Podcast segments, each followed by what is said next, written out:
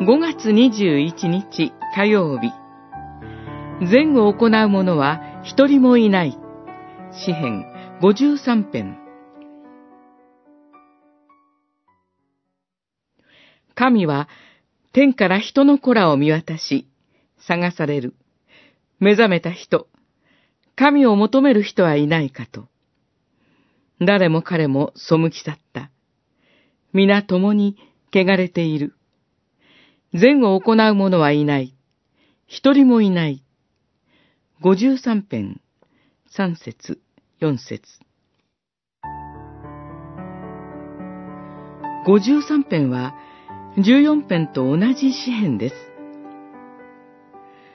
同じ詩編が重複して聖書に残されていることは、この詩篇が重要であるからでしょう。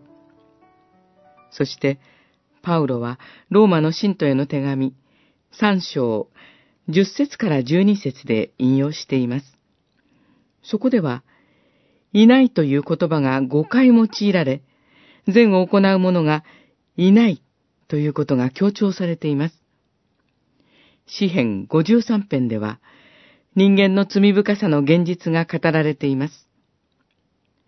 その人間の現実を神は天からご覧になり、目覚めた人、神を求める人はいないかと探されます。しかし、神を求める人はいない。誰もが神に背を向け、皆が汚れていると語られています。例外なく罪を犯し、神の御心を求めようとしない。人間の全的堕落が指摘されています。聖書の語る罪とは、神に背を向けていること、神の方向から的外れな方向を向いていることです。しかし、そのような的外れの人間を神は愛してくださり、御子イエス・キリストを私たちにお与えくださいました。パウロは語ります。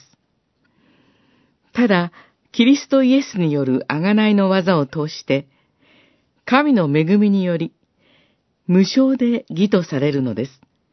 ローマの信徒への手紙、三章二十四節。